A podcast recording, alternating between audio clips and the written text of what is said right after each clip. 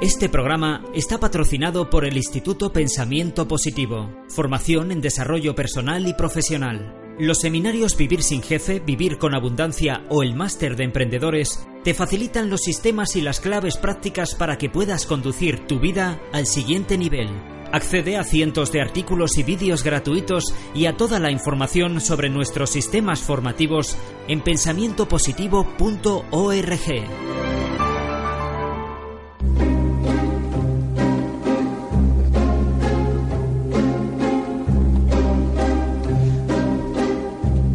Estrés es la típica sensación que todo el mundo más o menos que parecemos conocer. Ahora tú me vas a oír a desmontar todo el mito. Claro, dirás que no es lo que parece, ¿no? Bueno, fíjate, la primera idea de hoy, el estrés en sí no es algo malo, es una respuesta adaptativa. Y el problema no radica tanto en el estrés, sino en cuando se prolonga en el tiempo. Porque tú fíjate que el estrés te puede salvar de determinadas situaciones. Así que primera clave de hoy, el Así. estrés en sí no es algo malo, es una respuesta adaptativa. Qué bueno. Ya empezamos bien, ¿ves? Me gusta. Otra, o- otra clave, venga. Mira, Bueno, yo, no. yo- yo Sí, creo, yo creo que, que otra de las claves podría ser aprender a escuchar nuestro cuerpo. Fatigas, cansancio, dolores son el lenguaje por el que nuestro cuerpo se comunica con nosotros. Y hay que aprender a escuchar a nuestro cuerpo. ¿Para qué? Para que el estrés no nos juegue una mala pasada en el largo plazo. Segunda propuesta de hoy, Yauma. Escuchemos nuestro cuerpo. La introducción, sección patrocinada por el Instituto Europeo de Coaching. Bien, bien, dos claves interesantes. Así que de momento ya tenemos un par de ideas clarísimas. ¿Alguna más que nos dejemos? Alguna más. Mira, en, ocasiones, Yauma, nos estresamos porque estamos enfadados con la realidad. Hay que aprender a aceptar las cosas tal y como son. Hay un, hay un dicho que dice, tanto si hace frío como si hace calor, va a seguir haciendo frío o haciendo calor, tanto si a ti te gusta como si no. Pues es un poco esto. Hay que dejar de preocuparnos por lo que no podemos cambiar y empezar a trabajar en lo que sí que podemos cambiar. Esto ayuda a disminuir el estrés. Caray. Y te cierro con un dato, Jauma, si me dejas. Mira, Observatorio de, Ris- de Riesgos Psicosociales de UGT ha analizado 4.000 puestos de trabajo en diferentes áreas de actividad y han concluido que el 73% de los trabajadores en España sufre de estrés laboral. 73% escalofriante. Caray. Madre mía. En el Instituto Europeo de Coaching ofrecemos formación en coaching y servicios de coaching a empresas y particulares. Transforma tus pensamientos positivos en acción con el Instituto Europeo de Coaching. ¿Quieres formarte en coaching? ¿Necesitas un coach para tu empresa u organización? institutoeuropeodecoaching.com La entrevista, sección patrocinada por Empresa Activa, líderes en libros de empresa. Bueno, pues vamos al lío ya porque tenemos a nuestro invitado aquí en los estudios al que agradecemos que haya vuelto también. Eh, Vino un día, no se aburrió del todo o no sé, algo pasó que vuelve a estar aquí con nosotros. Eso es, eso es muy interesante. Mario Alonso, muy buenos días. Buenos días. Mario Alonso Puig está con nosotros para analizar el estrés. Él es un hombre que habitualmente yo lo veo aquí, nosotros tenemos mucho follón, pero él es un hombre relajado y pausado. Eso quiere decir que en sus carnes no lo sufre el estrés, ¿no? O, que- o va por dentro. Bueno, yo creo que sería una arrogancia por mi parte decir que yo no conozco lo que es el estrés. Lo que sí puedo decir es que cada vez, de alguna manera, creo que lo gestiono un poquito mejor. ¿Cuál sería la diferencia entre el estrés bueno y el estrés malo, Mario? Porque esto de que hay un estrés bueno, yo sé que la gente se quita así las gafas y te dice, ¿qué está diciendo este loco? Yo creo que es una gran pregunta porque la palabra estrés tiene un montón de connotaciones negativas. Hay que recordar que cuando usamos palabras, el significado de esa palabra viene dado por el cajón emocional que abre en nosotros. El estrés es un mecanismo sumamente complejo que lo que pretende es ayudarnos en ciertos momentos, ciertos momentos en los cuales nuestra capacidad de afrontar el reto que tenemos delante no es suficientemente eh, adecuada. Tenemos dos mecanismos. El, el proceso del estrés pone en marcha dos mecanismos. Uno es un mecanismo llamado de supervivencia, que solo se activa o se tendría que activar cuando nos encontramos frente a una amenaza real. Pongamos el caso de una situación en la que vamos a eh, cruzar una carretera, llega un autobús y en un momento determinado nuestro cerebro percibe el peligro y nos bloquea. Y gracias a eso el autobús no nos atropella. O en entornos tal vez eh, más, más, más alejados de la civilización, ante la presencia de un depredador, se ponen en marcha procesos de ataque, de huida o de bloqueo, que son los típicos, los tres típicos del mecanismo de supervivencia. ¿Por qué? Porque tienen que ser respuestas tremendamente rápidas. El cerebro no puede elegir entre 33 respuestas cuando la vida depende de segundos. Sin embargo, hay otro mecanismo que es el mecanismo de adaptación. En un mecanismo de adaptación, la clave es que el cerebro no percibe una amenaza, sí percibe incertidumbre, sí percibe cambio. Comprende que puede haber peligros, comprende que puede haber oportunidades Y los sistemas que se activan son totalmente diferentes de los mecanismos de supervivencia, porque aquí, por ejemplo, hay un cambio muy interesante en el riego sanguíneo del cerebro y nos damos mucho más cuenta de lo que está pasando. Nuestra capacidad de tomar decisiones es más acertada, nuestra capacidad de memorizar, nuestra capacidad de mantener en medio de, lógico miedo un punto de entusiasmo por lo que podemos eh, descubrir se pone también, eh, se activa, se pone en marcha. El problema surge cuando confundimos los mecanismos y el cerebro interpreta una situación en la que lo ideal sería activar mecanismos de adaptación con una situación en la que nos vemos amenazados. Esto lo estamos viendo muchísimo hoy en día. No cabe duda de que la situación que se vive económica, eh, la situación económica que se vive actualmente en el mundo es muy compleja. Lo que pasa es que si nosotros ante esa situación activamos mecanismos de supervivencia, las únicas reacciones que van a surgir de la activación de, este proceso es ataque, huida o bloqueo, que lo estamos viendo muchísimo. Sin embargo, si vemos que de acuerdo, es un terreno incierto, el mundo ha cambiado en un montón de, aspectos y nosotros tenemos que adaptarnos. Podremos darnos cuenta de los nuevos patrones que operan, de cómo podernos manejar. Mm. El eustrés, la forma positiva de estrés, es o vendría a significar la activación del mecanismo correcto de acuerdo al estresor, de acuerdo al reto. El distrés es cuando se ha activado un mecanismo que no es el correcto. Por ejemplo, si yo vivo permanentemente amenazado, en un mundo en el que, bueno, no es un mundo con una situación bélica, sino que es, pues, como puede ser una, una ciudad como Madrid o Barcelona, si yo vivo con la sensación de estar permanentemente amenazado, aunque no sea muy intensa, pero sí prolongada en el tiempo, ese patrón de alarma sostenido en el tiempo tiene un efecto incluso a nivel molecular. Ya se sabe que afecta a la genética, afecta ah. a cómo los genes se expresan, y esto es muy importante que lo sepamos. Nuestras emociones ya es una cosa muy testada científicamente. Nuestras emociones afectan a la genética. Hay veces que pensamos que los genes pues son los que son y se expresan o no, pues dependiendo de cuál es nuestro, nuestro genoma. No es así. Los genes tienen, eh, digamos, interruptores que hacen on o hacen off. Un gen se expresa o no se expresa dependiendo de estos interruptores. Y sabemos que tanto los entornos en los que vivimos, el aire que respiramos, la alimentación y nuestro estado emocional afecta muchísimo a la expresión de unos y otros genes. Qué fuerte. Leo en tu libro, en, Vivir es un asunto urgente, Mario, esta frase. Dice, para que un ser humano crezca, madure y evolucione, son necesarios tanto episodios de estrés como de recuperación. Y dices, las personas necesitamos respetar este tipo de oscilación.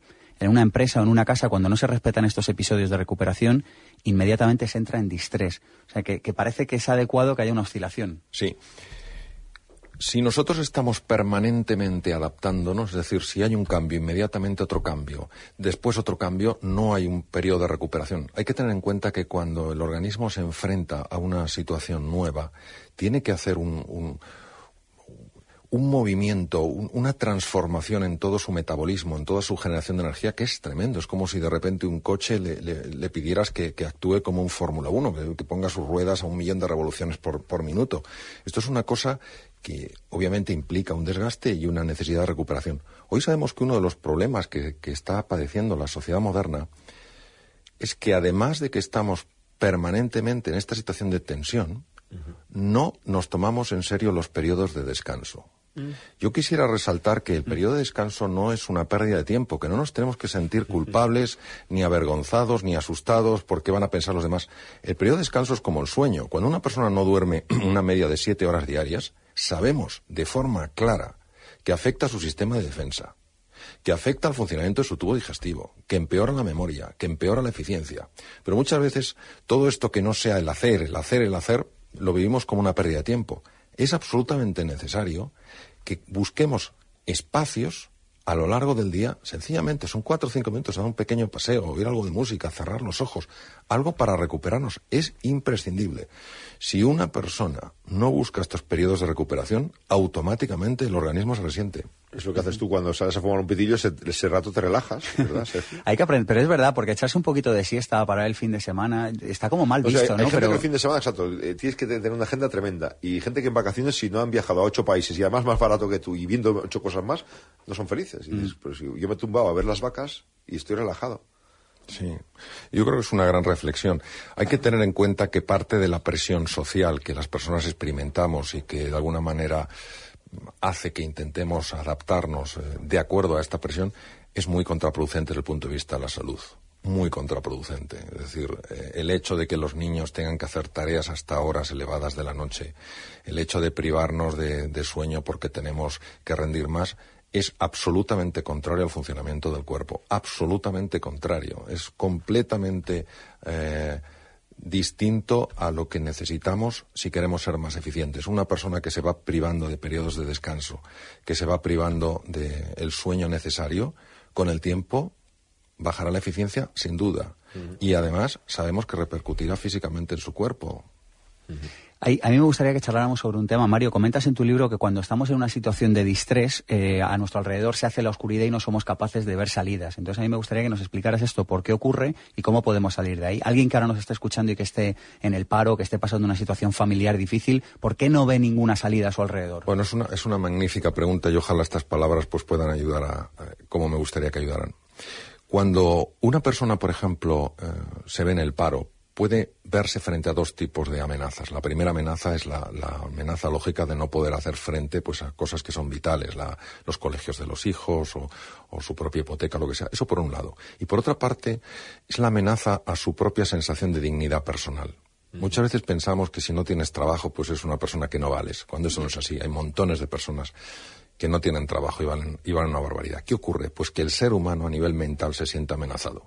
Activa de forma natural los mecanismos de supervivencia. Ataque, por eso se vuelve normalmente, habitualmente, más agresivo, más irascible. Huida, en cuanto se mencionan ciertos temas, siente que no forma parte y tiende a aislarse. O bloqueo. El bloqueo es una situación muy habitual de ver y se debe a lo siguiente. Una vez que se ha activado el mecanismo de supervivencia, se produce un cambio drástico en el riego sanguíneo del cerebro. La parte anterior de nuestro cerebro, justo la que está situada detrás de la frente, es básica para ver las cosas con perspectiva, para tomar decisiones de largo alcance. Sin embargo, esta parte, el cerebro, el propio cerebro, no considera que sea necesario tenerla activa y se lleva la sangre a la parte que sí es necesaria cuando uno está haciendo frente a una amenaza, que son centros profundos del llamado sistema límbico.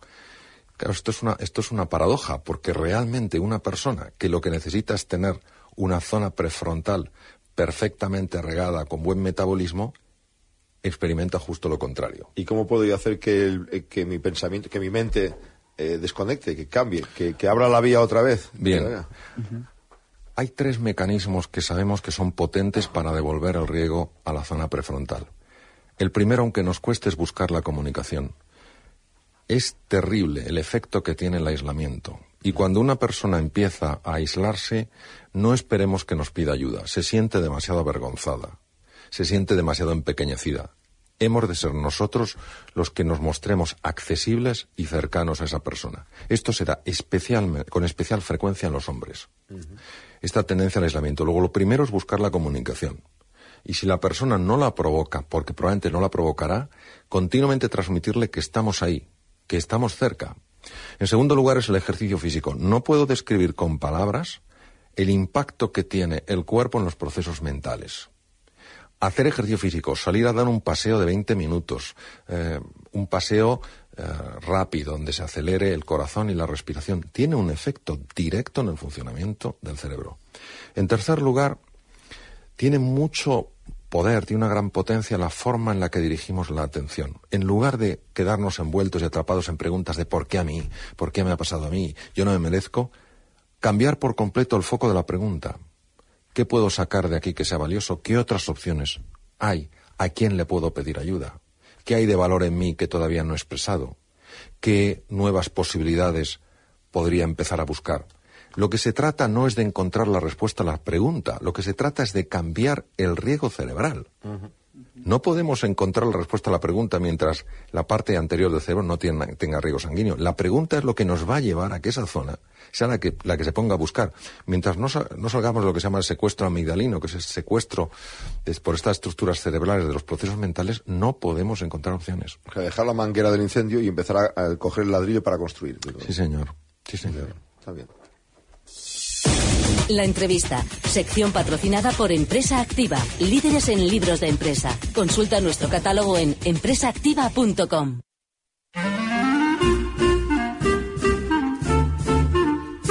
La tertulia, sección patrocinada por el Instituto Potencial Humano.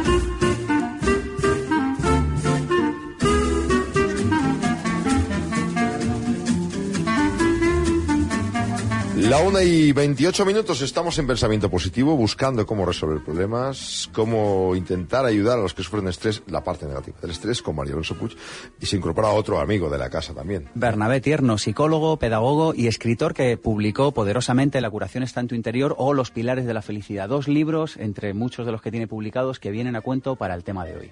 Bernabé, buenos días. Buenos días. Bueno, felicitar primero al doctor Mario Alonso Puig porque eh, lo último que ha dicho es puro oro molido, ¿eh?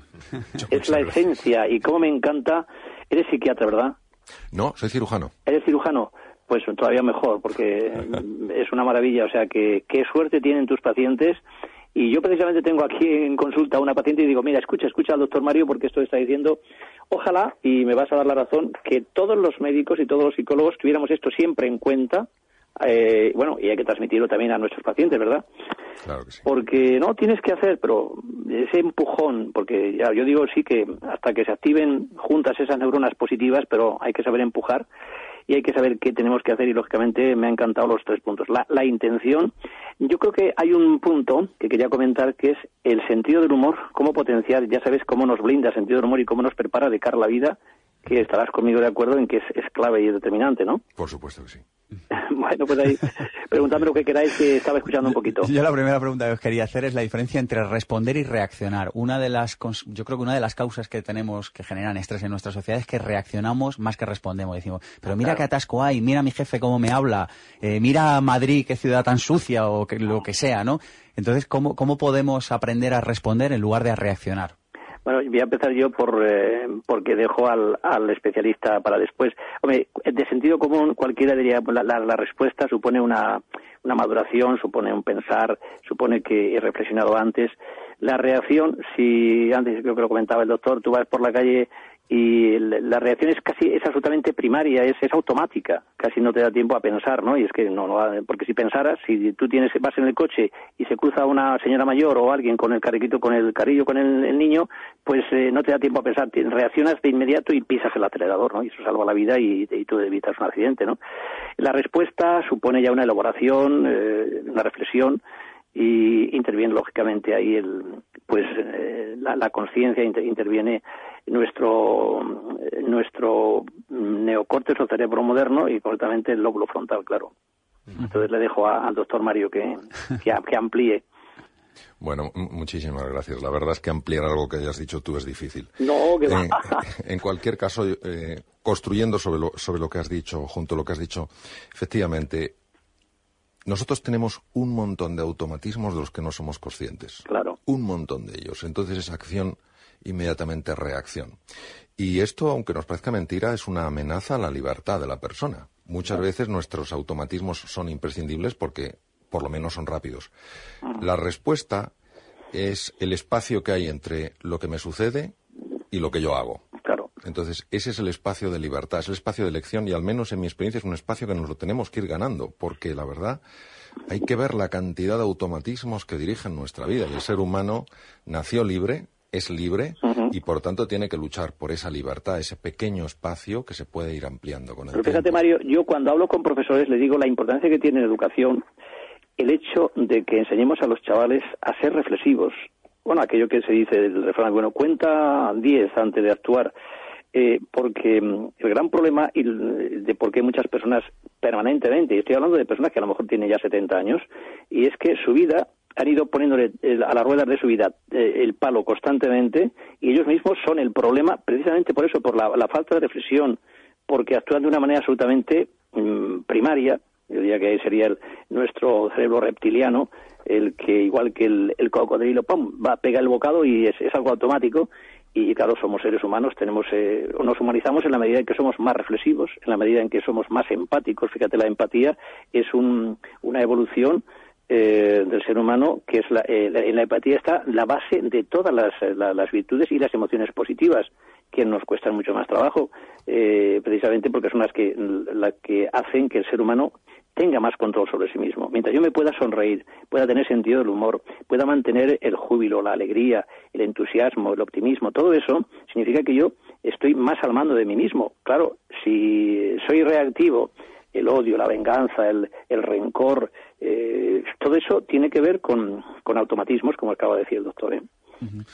¿Y, cómo, cómo podemos, de alguna manera, eh, aprender a responder. Y me explico. De, igual manera que un drogadicto o un alcohólico tiene necesidad química de la droga, yo os pregunto, ¿somos unos junkies del estrés? ¿Se genera algún tipo de sustancia química en nuestro cuerpo que nos haga depender del estrés, tal que cuando tu nivel de estrés se reduce, te sientes como que te falta algo?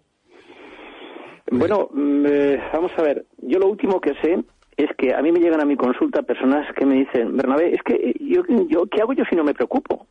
se han habituado a preocuparse tanto que cuando ya le, acorralas un poco, porque le están dando todas las, las fórmulas, todas las estrategias, etcétera, eh, aquello de, las neuronas que se activan juntas, se estructuran juntas y forman redes neuronales y te invaden, igual que un cáncer físicamente invade el cuerpo, pues hay personas que están invadidas de sus automatismos y es que no saben hacer otra cosa, es que están muy cómodos, están pero comodísimos preocupándose y, y comodísimos angustiándose. Y hay personas que empiezan por la mañana, a mediodía y por la noche y se cogen a la vecina de, turno y siempre están quejándose, fíjate con mi, mi, hija, mi nuera, no sé qué, y claro, no saben hacer otra cosa. Claro, hay que cortar esa cadena de pensamiento, esa de actitudes y de, pensamientos y sentimientos negativos, eh, pues bueno, hay muchos, muchas formas y muchos sistemas. Eh, el doctor ha dicho la importancia que tiene. Bueno, el ejemplo es fundamental, pero también el, eh, yo diría que el ejercicio físico, mensana incorpora sano es determinante, pero también enseñarles con el ejemplo. A veces yo le digo, vamos a ver, el otro día me decía un paciente, es que mi madre nunca jamás es positiva, para nada. Digo, dile, mamá, si cuando yo venga me dices algo, pues que estoy guapo, que estás bien, que no sé qué, cualquier cosa positiva, me quedo, si no me marcho. Me dice, hombre Bernabé, eso es muy duro. Digo, bueno, tú prueba a ver. ha funcionado. Ah, me ha dicho el psicólogo que como siempre me cuentas cosas negativas, mira, eres guapa, eres, estás muy saludable, está consiguiendo que cambie de conducta la mamá. Pues nada, Mario, te toca a ti. pues eh, yo, yo creo que, que, sí que existe una, sí se produce una adicción química, si tenemos datos en ese sentido. Cuando empiezan a producirse ciertas emociones, como por ejemplo pues el que comentabas tú, Bernabé, de pues esta madre que siempre está hablando en tono negativo, moviliza, sabemos perfectamente, una serie de hormonas, probablemente grandes cantidades, grandes niveles de cortisol, etcétera, y aumenta el número de receptores en las células, la membrana celular, que responden a este tipo de hormona. Cuando esa hormona no se produce, es como si las propias células pidieran la activación y favorecen que se produzcan procesos mentales que aumentan a su vez la suelta de corticoides. Pero es una primera adicción, ¿verdad? ¿no? Sí, sí, no, no, tiene totalmente criterios, de, criterios de adicción. Entonces, eh, la, la clave, al menos para mí, es la siguiente. Nosotros, los seres humanos, no, eh, si queremos crecer, no podemos crecer prestando excesivamente atención a nuestras emociones, sino a nuestras elecciones. Mm. Es decir, hay muchas veces que uno se levanta por la mañana y no le apetece hacer nada, pero elige actuar como si le apeteciera. Yo Te refieres a la atención e intención, ¿no? Claro, exacto. Entonces, ese es el punto, que muchos de los automatismos que tenemos son los que ponen en marcha directamente nuestras emociones. Y, y nosotros nos dejamos llevar por las emociones porque nos sentimos cómodos. La persona que está en un proceso depresivo a nivel consciente está muy mal, pero a nivel inconsciente no quiere salir de ahí. Claro. La, persona que tiene una mentalidad a lo mejor más negativa, a nivel consciente le gustaría salir de ahí, a nivel inconsciente está teniendo un beneficio por debajo de su conciencia que, ya que ella no sabe. Oye, Mario, a mí me ha ocurrido venir, me vienen, por ejemplo, eh, como psicólogo vienen pues eh, personas que están tratadas por psiquiatras, de, estos muy, muy conocidos, y que le dicen, no, no, usted está en depresión igual que el alcohólico tiene que admitir que yo soy un alcohólico, yo soy un depresivo. Digo, yo no sé dónde se habrá formado esta persona, pero vamos a ver. Y claro, en cuanto yo a, la, pues yo que sé, a los hijos, a los familiares, digo, vamos a ver, eh, forzando un poco la cosa, tratáis de que salga, que haga ejercicio, que ande, primero que ande, vais hablando, cuando os queréis dar cuenta esta mujer, pues bueno, pues a lo mejor pasa un niño y le saluda, o el, otro que va con el perrito, el caso es que, que normalice su vida y deje de estar metida en casa, y claro, al final eh, te das cuenta de que lo que importa es que esa persona, repito, en lugar de estar ensimismada y pensando que mm, como estoy deprimida, etcétera, salga a la calle y le dé el sol, el sol que es un euforizante natural, etcétera, y sobre todo, yo digo siempre, me da igual si llueve, si nieva, lo que sea, lo que importa es que salgas a la calle, que, te, que, andes, que te muevas. Y simplemente este hecho que tú lo decías al principio muy bien, que es determinante, me ha encantado que lo que decías, la insistencia que tiene y cómo cambia la persona en cuanto hace por lo menos ese, esa hora de, de caminata rápida, y cambiar eh, su vida. ¿Tú no crees, eh, eh, como médico, que sería muy importante que, esto que estamos comentando lo tuvieran muy en cuenta, sobre todo los que tratan enfermedades como la depresión, etcétera, que, mm, convencen al paciente que como es un enfermo, pues que se quede en casa, en casa? Creo que has dicho una cosa importantísima, Bernabé, que no podemos aceptar ese concepto de usted es un depresivo. Por una razón, el verbo ser es el verbo más importante que existe en la lengua, porque directamente detrás del verbo ser va nuestra propia identidad. Es decir, si, si, yo soy feo, no puedo hacer nada para cambiar mi fealdad. Si yo tengo un defecto, es distinto. Entonces, es, es muy diferente ser, ser un depresivo a, a, estar, claro. estar en un proceso depresivo. cambia mucho. Ahí está, sí. Oye, para acabar, un libro, una película, una recomendación muy rápida, algo para que alguien que, nos esté escuchando y le interese el tema de seguir investigando sobre el estrés pueda seguir leyendo. Aparte, por supuesto, de vuestros libros, de Vivir es un asunto urgente, de los pilares de la felicidad, pero otro libro, una peli, una frase, una reflexión, algo que se os ocurra. no sé, ahora mismo... Eh, bueno, pues si, si, quieres empiezo yo con una, con una frase, más que una película. Una frase que tiene también algo un poco de relación con lo que has dicho tú al comenzar, Sergio. Es una frase del emperador Marco Aurelio, ¿no? Que él decía que la sabiduría es el arte de aceptar aquello que no puede ser cambiado, de cambiar aquello que puede ser cambiado y sobre todo de conocer la diferencia. Es decir, muchas veces es este, esta confrontación directa con la realidad en lugar de decir, bueno, esto es así y con las cartas que tengo, ¿cómo las voy a jugar? Está bien. Bueno, yo hablando de sabiduría, a mí me parece que es muy importante que tengamos en cuenta que el ser humano es y se convierte en lo que piensa, en lo que dice y en lo que hace, que tengamos un cierto control, o sea, que organicemos la vida de tal manera que focalicemos nuestra mente en todas las cosas positivas que nos suceden a nosotros mismos y a los demás. Saber que esa focalización, esa atención e intención va a ser determinante siempre. Oye, pues muchísimas gracias, Bernabé, como siempre, por Venga, tus consejos. Lo mismo, es un placer. Hasta ¿Vale? Gracias hasta luego entonces, hasta luego. adiós, adiós. Por estos consejos que nos has dado del estrés. Yo creo que ah, vale la pena, y muchos habrán tomado nota. Hemos tenido hoy un día intenso, ¿eh? Y la verdad es que sí, una pausa. Instituto Potencial Humano, la primera institución de programación neurolingüística en España. Formación completa en PNL, coaching y oratoria. Toma nota. institutopotencialhumano.com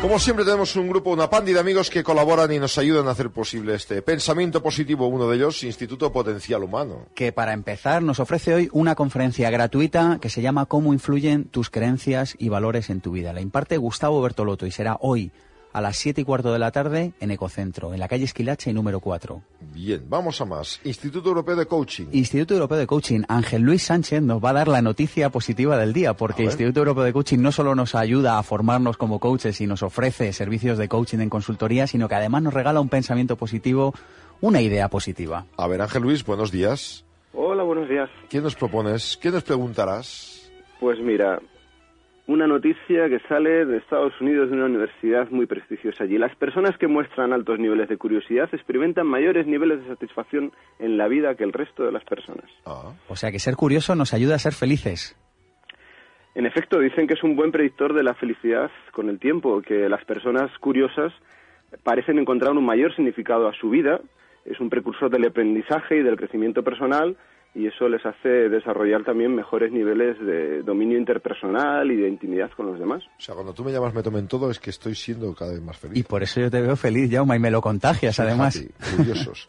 me quedo con esta idea entonces. Muchas gracias, Ángel. A vosotros. Luego. La curiosidad. Espacio humano, ¿qué nos trae?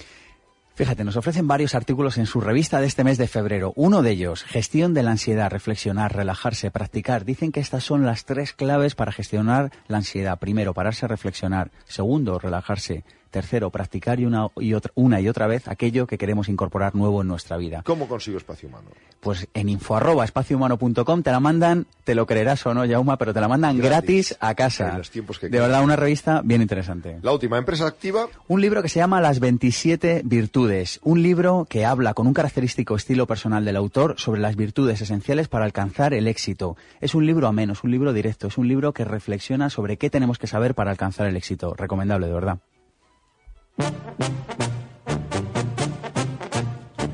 El cierre, sección patrocinada por la revista Espacio Humano. Otro amigo que también aparece en la antena de la radio para darnos alguna clave, alguna idea, algún libro. En concreto, Raymond Samso, que bueno, sigue escribiendo libros, el último, El Código del Dinero, que le tuvimos aquí con nosotros, Taller de Amor, que me lo he leído este fin de semana, Yauma, y es un libro imprescindible, bueno, el, eh, para, para aprender a vivir, para controlar nuestras emociones. Y con respecto al tema de hoy, Raymond Samso nos propone este libro.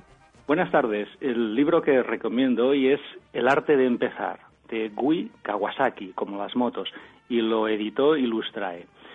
Bien, las eh, ideas principales de este libro son las siguientes. La, primera es que la competencia es buena. Si vas a crear un negocio, la competencia es buena. Si no hay competencia, es o que no hay mercado o que ese negocio no es un negocio. Además, si tienes competencia, tú te puedes diferenciar y puedes superarte a ti mismo, puedes centrarte en mejorarte. Otra idea que me gustó muchísimo de este libro es que tenemos que reclutar evangelistas de nuestro negocio. Un evangelista es una persona que habla muy bien de tu negocio. Entonces tú tienes que pedirles a tus clientes que hablen de tu negocio, que te recomienden y claro, hay que darles también a esas personas pues cariño, hay que darles herramientas, hay que darles también algún regalo para que sean tus evangelistas.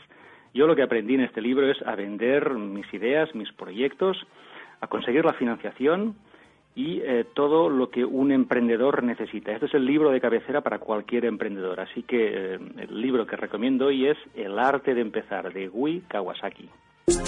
Espacio Humano es la primera revista alternativa de la Comunidad de Madrid. Desde hace 14 años, Espacio Humano facilita a sus lectores herramientas para los pequeños problemas del día a día podrás recoger espacio humano en los más de 400 puntos de distribución de la Comunidad de Madrid. Más información sobre cómo conseguirla cada mes en espaciohumano.com.